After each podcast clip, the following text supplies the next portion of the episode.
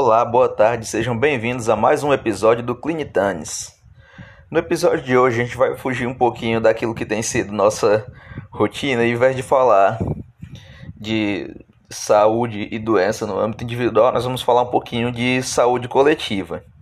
Na verdade, minha ideia no primeiro momento era falar sobre a campanha do Novembro Azul, mas eu vou contar para vocês daqui a pouco o que, que me incomoda no Outubro Rosa, no Novembro Azul, sem querer ser do contra, mas algumas coisas que estão sendo propagadas de maneira errada que a gente vai discutir de, de forma substancial aqui no podcast. E eu aproveitei a carona de, de Outubro Rosa, de Novembro Azul, para falar um pouquinho sobre os níveis de prevenção em saúde e, no caso de hoje, mais especificamente sobre prevenção secundária e screening de, screening de doenças. Mas antes da gente começar a falar de prevenção secundária, a gente vai dar uma rápida pincelada no modelo de saúde coletiva de Level e Clark, que ele fala em quatro modelos de prevenção de doença, que seriam a prevenção primária, a prevenção secundária, a prevenção terciária e a prevenção quaternária.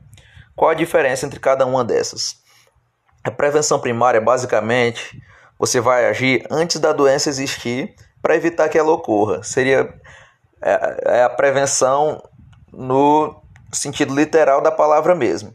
Exemplos de prevenção primária. É, você pede para o seu paciente obeso perder peso, passa pra, é, encaminha ele para nutricionista, faz uma dieta para evitar que ele envolva diabetes mellitus, dislipidemia, mas ele ainda não está com a doença, você está agindo antes da doença acontecer. Isso daí é um caso de prevenção primária. A prevenção secundária, que é, é basicamente o screening das doenças seria você fazer o diagnóstico precoce da doença na fase pré-sintomática.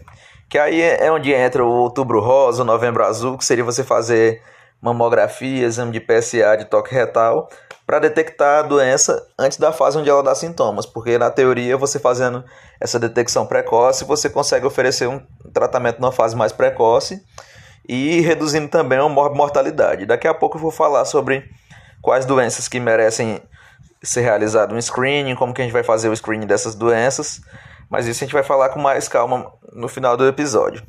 A prevenção terciária seria meio que é, processo de reabilitação e redução de danos. Reabilitação em que sentido? Por exemplo, se você tem um paciente que sofreu um AVE isquêmico, ele vai precisar de reabilitação motora, de fonoaudiologia para recuperar o status basal dele diante da, da doença. Isso aí é prevenção terciária. Ah, um paciente vítima, vítima de TCE precisa de programa de fisioterapia de reabilitação motora, prevenção terciária. Tudo isso daí, prevenção terciária. E por fim, a prevenção quaternária, que é um conceito bem mais recente, que seria evitar as iatrogenias, evitar intervenções desnecessárias, evitar distanásia. Por isso que eu brinquei naquela enquete do Instagram, perguntei assim: vocês se lembram que o Clinitanes já fez um episódio sobre prevenção quaternária?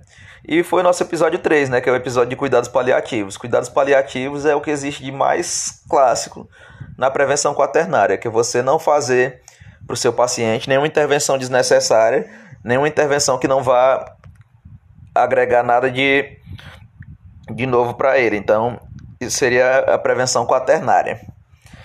Agora que a gente falou um pouquinho sobre esses quatro níveis de prevenção, nosso foco no episódio de hoje é a prevenção secundária ou screening de doenças.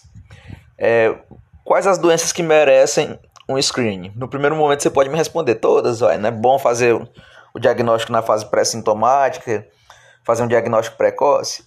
É, é muito bom. Mas nem sempre a gente vai conseguir fazer isso, então existem alguns pré-requisitos que uma doença tem para merecer o processo de screening. Primeiro de tudo, ela tem que ter um processo fisiopatológico bem conhecido e uma fase clínica pré-sintomática, porque não tem como você fazer um rastreio pré-sintomático se ela não tem uma fase pré-sintomática e se você não conhece bem a fisiopatologia da doença. Além disso, ela tem que ter um exame de rastreio seguro e eficaz, como é o caso da, da mamografia, por exemplo. É um exame seguro, com baixa morbidade, e é um exame eficaz que consegue alterar a mortalidade. Se, por exemplo, eu dissesse, não, nós vamos fazer o screening do câncer de mama, mas fazendo biópsia em todas as pacientes. Aí você estaria fazendo um, exame que é invasivo. Então, o possível risco já é suplantar um benefício, porque seriam poucas pacientes diagnosticadas. Então você tem que ter é, esse equilíbrio aí entre ter uma fase pré-sintomática e um exame de rastreio que seja seguro e eficaz. E além disso, esse programa de rastreamento ele tem que ser contínuo e capaz de reduzir a mortalidade de maneira substancial. Não adianta eu ficar procurando a doença só por procurar, para eu encontrar e não saber o que vou fazer com ela e não reduzir a mortalidade. Então, sempre que se institui um programa de rastreamento, um programa de screening, os estudos vêm posteriormente para mostrar se aquilo ali está causando algum impacto em redução de mortalidade. Se não tiver, não tem sentido você rastrear uma doença. Aí eu trouxe aqui as principais doenças que, que são dignas de rastreio hoje. E já que vocês vão saber quais minhas ressalvas em relação, vamos começar falando do câncer de mama e do outubro rosa. Já até gravei um vídeo na IGTV, tá lá no, no nosso feed do Instagram, quem quiser dar uma olhada, eu falei com bastante detalhe disso. Mas é, o, o que, que é recomendação hoje de screening, de screening do câncer de mama? A recomendação das maiorias, da maioria dos guidelines internacionais é a realização de mamografia anual em mulheres dos 40 aos 59 anos. Aqui no Brasil, o Ministério da Saúde libera mamografia pelo SUS a cada dois anos em mulheres dos 50 aos 59 anos. Lembrando que isso é para mulheres de, da população geral. Quem tem história familiar precoce tem que fazer pelo menos 10 anos antes do primeiro caso, mas aí são casos que fogem da regra, mas em geral é isso. E onde que eu falo que me incomoda? Porque não existe recomendação do autoexame como método de rastreio. Ele tem baixa sensibilidade, baixa especificidade, não altera mortalidade, então o autoexame não tem muita serventia a não ser da mulher conhecer o próprio corpo, mas em termos de saúde pública ele não gera impacto. E o que me causa um pouco de incômodo na campanha do Outubro Rosa é porque se dá muito enfoque, ah, faça o autoexame, faça o autoexame, e muitas vezes as mulheres estão muito com autoexame na cabeça e não fazem a mamografia, que é o que realmente importa e realmente impacta na mortalidade. Aí a gente vem um mês depois e chega aqui no, no câncer de próstata e no novembro azul. Que esse me incomoda ainda mais, porque é, procurei em várias literaturas e todas elas falam que os benefícios de programa de rastreamento eles são controversos e o impacto na mortalidade ele é mínimo. Então fica aquele conflito, indicar ou não indicar. Aqui no Brasil a Sociedade Brasileira de Urologia indica o screening, mas pode ter um conflito de interesse por causa disso. Ao mesmo tempo que o INCA já não já não indica o rastreamento. Então é uma coisa que que ainda é bem bem discutível. E por que isso é tão discutível? Porque assim, o câncer de próstata é uma doença muito indolente. Ela, ela tem um curso lento. E assim, a maioria das a maioria dos homens ao longo da vida, em algum momento vão ter câncer de próstata. É, em homens acima dos 70 anos, é, os achados de câncer de próstata na autópsia chegam a mais de 30%. E muitas vezes o paciente ele vai morrer com outra doença que não seja esse câncer de próstata. Ele vai ficar ali, vai ficar oligossintomático e a pessoa vai vivendo.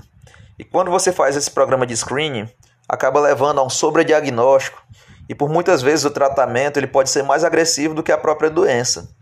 Eu falei que a doença tem um curso indolente, já o tratamento, ele é um tratamento que muitas vezes é agressivo. Você pode lançar a mão da prostatectomia ou da radioterapia, mas tem vários efeitos adversos. A radioterapia, por exemplo, traz efeitos gastrointestinais.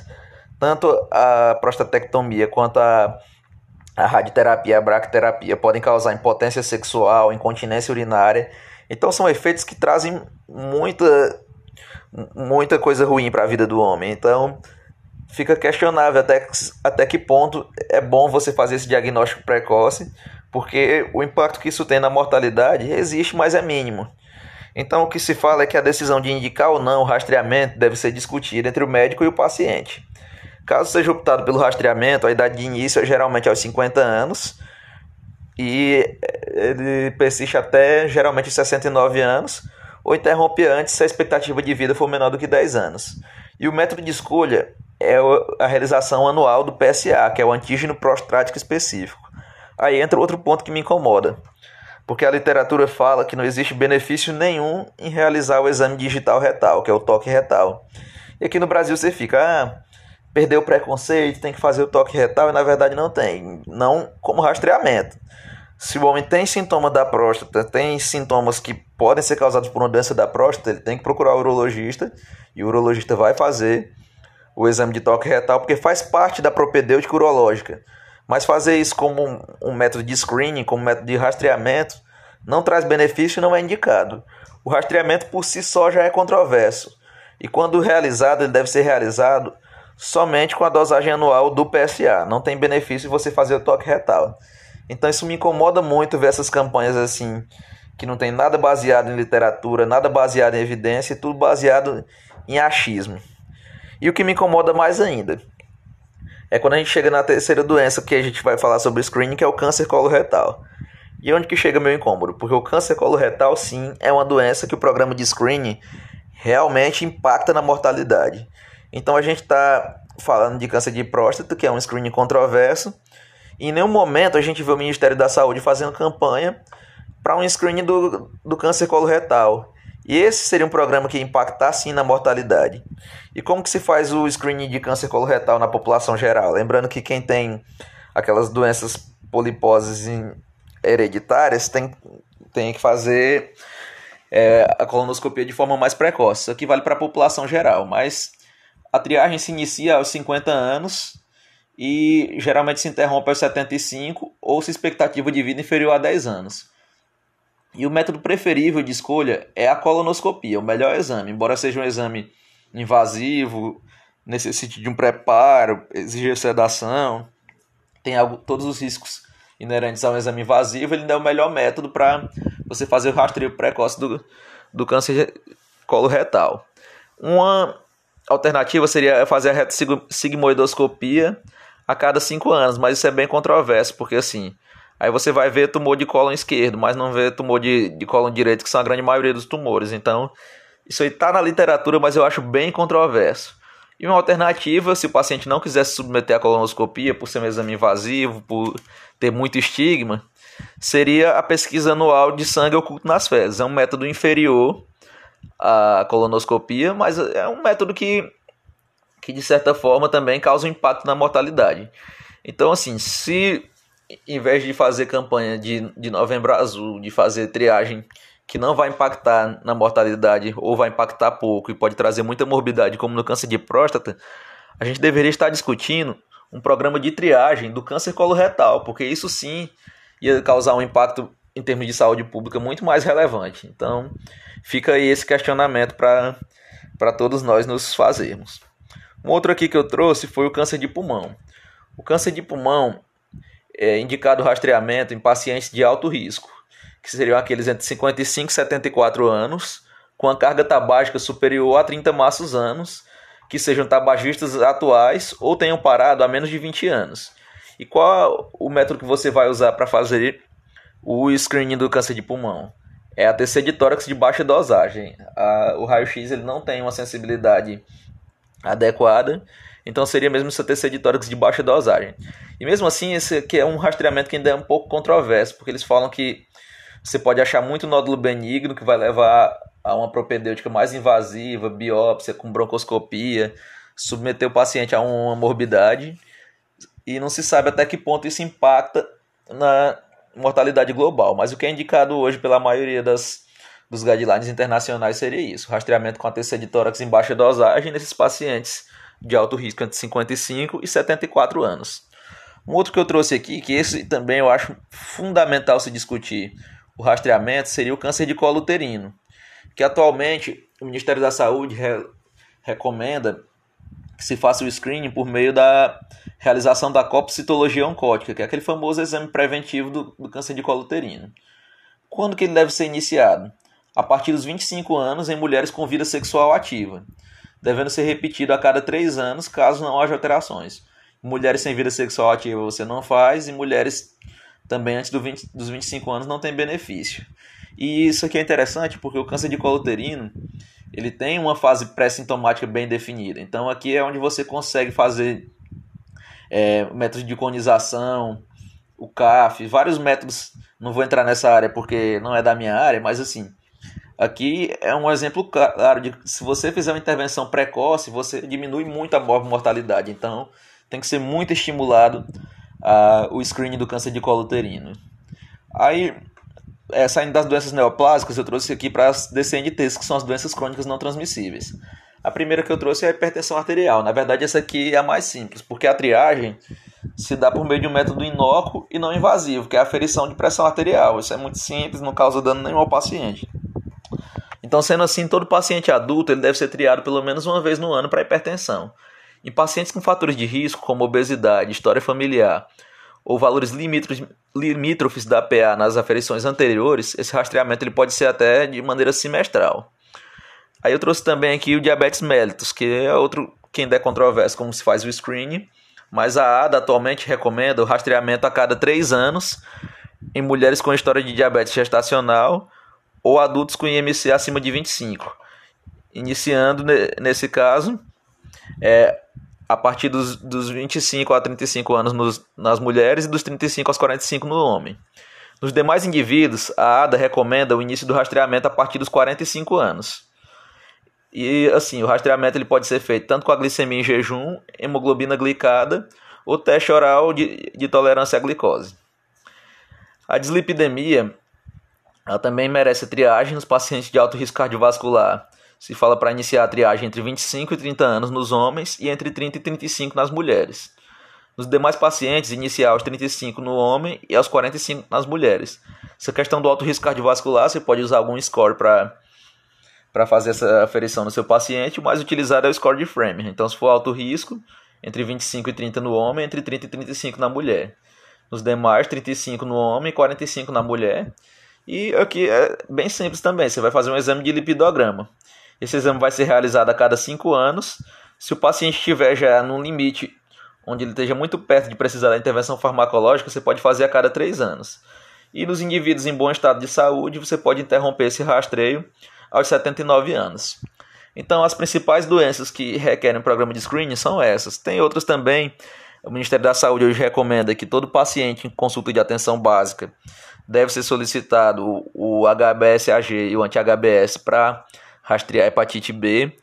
Ele recomenda também que seja solicitado um VDRL e um teste anti-HIV em toda consulta, já que é só um exame laboratorial e tem um benefício também no diagnóstico precoce, mas as principais doenças são essas. Então, as mensagens que eu queria deixar para vocês são essas.